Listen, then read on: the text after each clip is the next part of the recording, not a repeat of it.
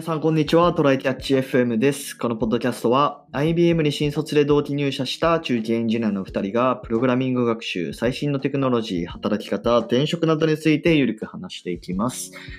では、今週も撮っていきましょう。はい、よろしくお願いします。します。あの、最近、またいろいろポッドキャスト聞いててですね、うん。いろんな。で、ちょっと面白かった、えー、トピックがあって、えっと、あの、トラビス・スコットっていう、えーはい多分アメリカのラッパーなのかな？ちょっと待ってね。トラビス・スコット。まあ結構いかついお兄ちゃんがいるんですけど、うん。うん。アメリカンラッパーって、あウィキペディアあるからそうだね。うんで、この人が、まああの、コロナ前とコロナ後の、コロナ、コロナ後っていうか コロナ中のこうライブの、まあなんか売り上げというか利益のデータみたいなのがあって、で、コロナ前は、まあ、データの期間としては2018年から19年で、えっと、55回コンサートして、で、80万人を動員して、売り、えっと、リベニュー、だから多分利益だと思うんだけど、えー60 million ドル。で、ジオグラフィーって書いてるとか、多分その開催エリアが North America ってなっていて、で、えっと、コロナ中はまあだからね、いろいろコンサートできないじゃん。で、結局2020年5公演しかできなかったんだけど、えっと、27 million動員して、はい。で、20ミリオンドルを売り上げてるんですよ。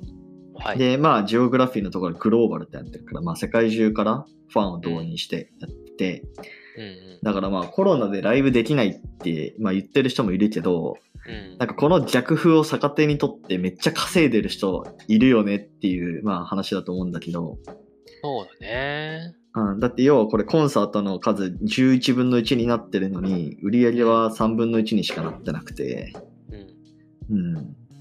めっちゃ生産性としてはね、上がってるじゃない。上がってうん。で、これレベニューだから、どうやら、あの、売り上げ的なものなはずなんで、うんうん、うん。なんか、コストがね、全然違うよねっていう。まあそれそうだよね。公演しかやってなくて、リアル会場使ってないから、うん。めちゃめちゃなんか、利益っていう意味だとめちゃめちゃ出てんじゃないって話だよね。どうなんだろうね、これ、リアル会場使ってないのかな？リアル会場で一人でやってるとか、まあもしくはなんかフォートナイトみたいなメタバースの世界でやってるのか。どうなんだろうね。 Astronomical concert tour。in Fortnite、in Fortnite って書いてあるもんね。あ、マジか。あ、本当だ。じゃあ、フォートナイトの中でやってるから、マジでレコーディングスタジオみたいなところで、うん。バーチャルなは、ね、ただだよね。すげえな。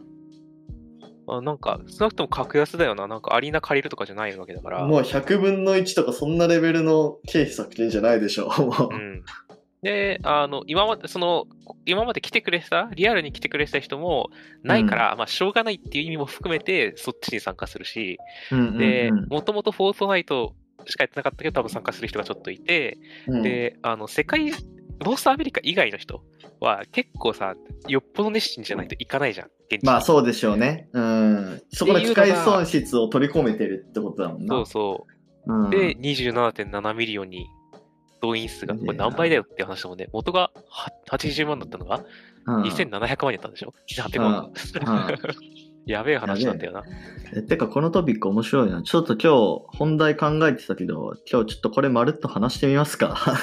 それもいいかもしれないね。うん。なんかね、そう、それでちょっと続きの話なんだけど、はい。まあこういうトラビス・スコットみたいなケースって、まあこれだけじゃなくて、うん。なんか例えば吉本の芸人でも同じようなことが起こってるらしくて、おー。まあ今までって、あのー要はお笑い劇場うん。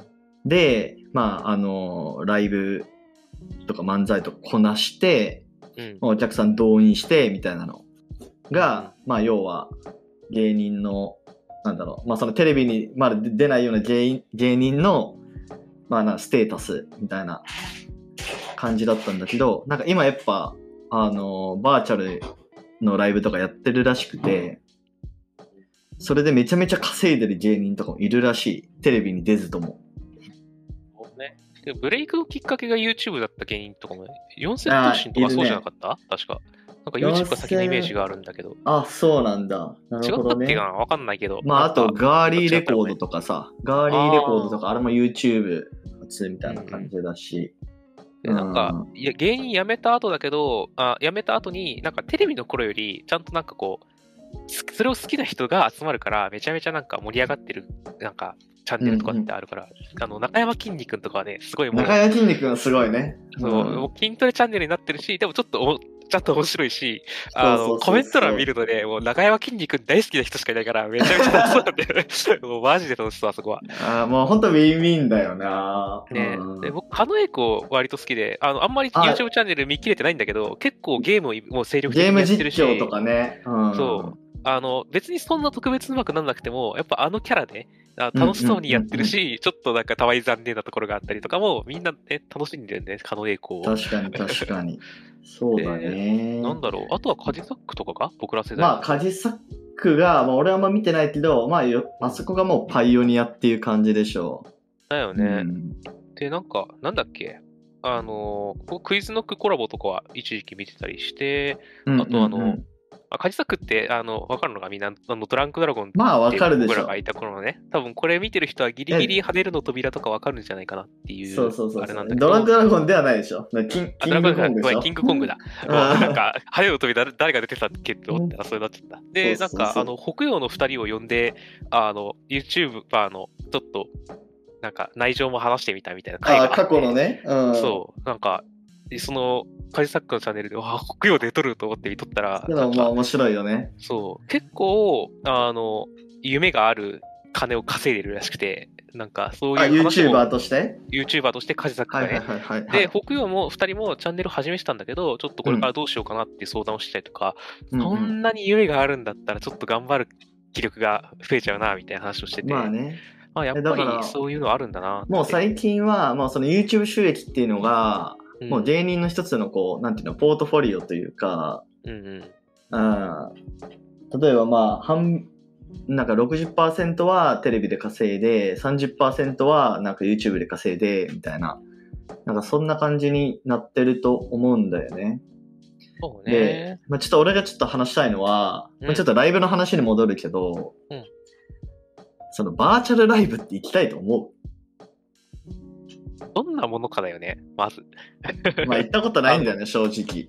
VR なの？それとも、で見るからいいのか、あの、普通に生放送を見るのが楽しいのかっていう話によると思うんだよな。まあまず一旦じゃあ YouTube としましょう。YouTube でうん。バーチャル、えっと、オンラインライブやってるよみたいなのもあると思うけど、あんまりさ、そもそも僕、ライブコンサートみたいなものに行かない人なんで、はいはいはいはい。は嫌いではない。ただた、たまたまあんまり行こうってほどの記録が、あの、興味がなかったっていうだけなんだけど、い。うんうんで、でも、なんかリアルタイムでやると楽しいものってあるじゃん。あの、なんだろうな、まあね好きなもので言うと謎解きとかさ、クイズとかって、なんか公開す、その時に公開されるから、ググっても答えは絶対出てこないわけだし。まあホットな内容だからね、その時。うんで、なんか、誰よりも早く解くぞみたいなとかがさ、あるじゃん。なるほどね。そういうリアルタイム性が必要なものっていろいろあるし、その一体感的なね、今ここでみんながコメントしてるからみんなで共有できるねとか、そういうのはいいいと思う。でもまあ、それくらいかなって感じだね。でもそれってなんか今聞いてて思ったけど、うん。えっと、前回話した、ちょっと NFT の所有権、所有権っぽい話なのかなってなんか思って、まあ要は、そのライブに参加した俺みたいな。あそうだね。それもあると思うよ。うん。なんか、好きだからライブ行ってるんだけど、やっぱりなんか全国ツアー全部回ったっていうことそのものを喜びにしてる人とかもいたもんね、やっぱ。そそうそうそうそう。いう面もあるんじゃないかなっていうのは思うし、だからだからこそ結構 NFT を組み合わせてさ、ライブチケットが後でも残って、これは本物のライブチケットだって分かるとか、行った時の特典が本物だよって証明できるとかあると、みんなより行くよね、きっとライブに。うんうんうん。そうそうそう。なんかね、俺の母さんとかね、うん。行ってるんだよね、オンラインライブ。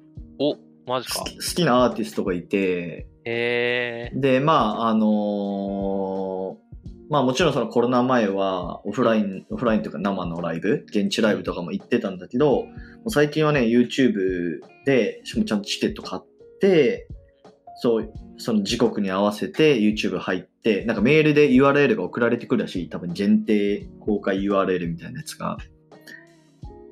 で、まあそこからライブを見るみたいなことをね、してるみたいなんだよね。ね。でまあ、こういうのってさ、まあ、大規模な、僕らがもともと思ってたライブがこういうやつだけど、なんかどっちかっていうと最近数として多いのは VTuber ライブとかさ、あの、サブスクライバーのあ配信者のライブとかの方が多分多いと思ってて、うんうんうんじゃあそっちはどうなんだろうねっていうと、あれはあんまり、まだ僕はね、分かってない。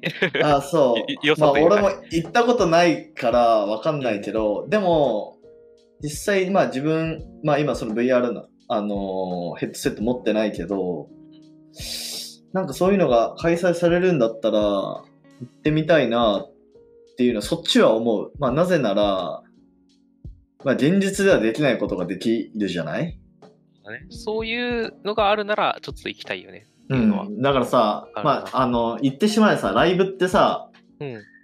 あの、めっちゃ見にくいじゃない？うんうんうん。うん、あの、遠目で見ててさ、演者もめっちゃ小さいしさ、まあ音はすごいいいんだけどね。んそうそうそうそう。でもさ、VR の世界だったらさ、そもそも演者をさ、なんかもうウルトラマン並みにこう大きくしてさ、それをこう見ることができるわけでしょ？しかも、あの、演出とかもし放題だしさ。うん、でしかも別にその席かぶってる必要ないんだから、あかぶってても大丈夫なんだから、好きな座席ポッと押したらそこにワープできていいわけなんだそうそうそうそう。どの角度からでも見れるみたいなね。うん。なんか、それってなんかすごい可能性感じるよね。そうだね。うんうんうん。あ、そういえば今言ってて思ったけどさ、どっちに向かっていくんだろう？VR でライブやります？あの、観客席決まってます。うん、あの、収益を考えたときに、いいろんな人に見てほしいから、あどこでも行けますよ、同じ値段でなのか、うん S 席で見たい人はより金を払うなのか、いやー、でもそれ悲しいでしょう。でもせっかくオンラインでやるんだからさ。う。うん、そうなんだけどさ、あり得る話じゃん、だいぶ。まあだから NFT とかね、まさにその、このエリアみたいな感じの所有権を売ってるわけだからね。ね、なんか、全然収益の形としてありそうではあるなとは思ってて、うん。でただね、あの、やっぱり一体感とか、その時行ったっていう証明が欲しいわけじゃない人は、あのうん後日でいいんだよな。僕、例えばさ、まあそうねなんかすげえ面白いイベントがあったっつって、その VR でしか体験できない何かがありますってなった時に、うん別にそれ、あの、もう一回プログラムだからさ、もう一回できるわけじゃん。そうそう。しかも全く同じ音質、クオリティでそうそうそう見れるわけだからね。で、だから仲のいい友達とさ、あのその日行けないんだけど、なんか来週だったら一緒に行けるから、じゃあそれのなんか焼き直し版をさ、二人で楽しもうぜっつって言ったら、多分、その友達がいない状態で、なんかその他大勢がいるライブよりは僕多分後者の方が、あ、前者の方が正しいと思うんですよ。だからまあまあまあまあ。なんかライブである必要がある人とない人っているなっていう気はしてる。まあ確かにね、いるなやっぱライブって、まあその多分好きな人は、だから他の人もいる、その客席、客がめっちゃ盛り上がってるのも含めてた楽しむみたいな人はいるんだろうな。うん。うん。なるまあ、ほど。だからかい結構そういう人はもともと多い。まあ多いからあれだけライブがあるわけで、なんかうん需要はかなりあるよねなっていうるほどね。のは感じてるね。でもなんかあれだね、なんかそういう意味では、うん。なんかそのコロナになってすごいこう、ライブ業界とかそういう音楽業界にとってはすっごい追い風になったけど、うん逆にこのバーチャルライブとかっていう可能性がどんどんこう10年早く来たみたいな感じだから、あ、向かい風になったのか？なそそう、ん？向かい、あ、そうか、向かい風が来たんだけど、追い風になったんだ。ごめんごめん。そうだね。うん。だからそうそうそうだね。だからコロナがね、逆にこう、背中を押してくれたっていうのは、まあ、まさにそうだなっていう気がするよね。やっぱ、ジャンルに次第でめちゃめちゃ加速したよね。なんかリモートワークとかもさ、無理やり加速したじゃん。そうそうそうそう。日本絶対10年は無理だったろみたいなとこまで今、だいぶ進んできたみたいなのがあるし、ね。これもかなり来てるよね。だって、うんうんうんみんな絶対リアルライブが良かったじゃん、本当は。そうだね。だからしばらくは、なんかもうバーチャルも一緒でしょとか、むしろバーチャルの良さがあるんだよっていう人が出て、いっぱい出てくるのになんか結構何にもかかるはずだったのが、無理やりみんなが見ることになって、これはこれでいいんじゃねって思い始めてるんじゃない？うん。本当になんか新しい世界見えてきたって感じがする。ね。まあこっなからどうなんだろうね、ヘッドセットさ、今、手軽に買えるのはやっぱり Oculus Quest 2か？いやもうほんとそこがね、最後の砦な気もするんだよね。そう。あの、うん独立型？パソコン、うん高性能パソコンはみんな持ってないから、独立型になる必要があると思うんだよね。うだとあ。とは軽くて楽で安くないといけないんだよ。じゃないとみんなやんないんだよね。2時間のライブとかさ、もうつけ続けれないから。そう。うんあとはまあ特別感の、特別な時だけつけるでもいいんだけど、やっぱりに普段からつけてもらった方が、こう、収益って出るから産業続くわけで、するとうんうんうんなんか、よし、やるかぐらいでさ、メガネかけるぐらいのノリでパッてやれないと、絶対みんなやらなくなるんだよね。そうだね。あ、っていうでもと、のにはなってない、今。でも個人的には、なんかそのライブ見に行くためにライブ会場じゃなくて、なんかその、なんだろうな、ステーションみたいなところがあって、ああ、うん、うん。すごい設備の整った、うん。なんか、なんだろうな、そのスペース、なんかザットビルの一室とかでもいいんだけど、なんかそういうところに行って、まあなんか鑑賞するとかでも、まあなんか最初はいいかなっていう、個人的にはそう思う。そうだね。であと、うんなんだろう。それってもう感染、コロナがなくなった時代の話にも特になってくるじゃん。まあ、ね、そしたらもう、密でもいいわけだから、そうそうそうそう。ライブビューイングってあるじゃん。なんか、会場に集まってビューイングみたいな。そうはいはいはいはい、あれのすごいやつ、空間演出をもうどこのやつでも一定のクオリティで楽しめるような仕組みをある程度、ライブを作っちゃって。分散化するみたいなことだね。そうそうそう。うんうんうんっていうのが進んでいくかもね。みんながその会場に必ずしもいなくてもいいけど、それなりに人が一緒にいる空間がいい。で遠出しなくても、クラブ行くぐらいのノリで、あの、オリンピックをスポーツバーで見るぐらいのノリでライブ行きたいねっていうのを、割と叶えてくれる施設はできてくんじゃない？っていう感そじある。れいいな。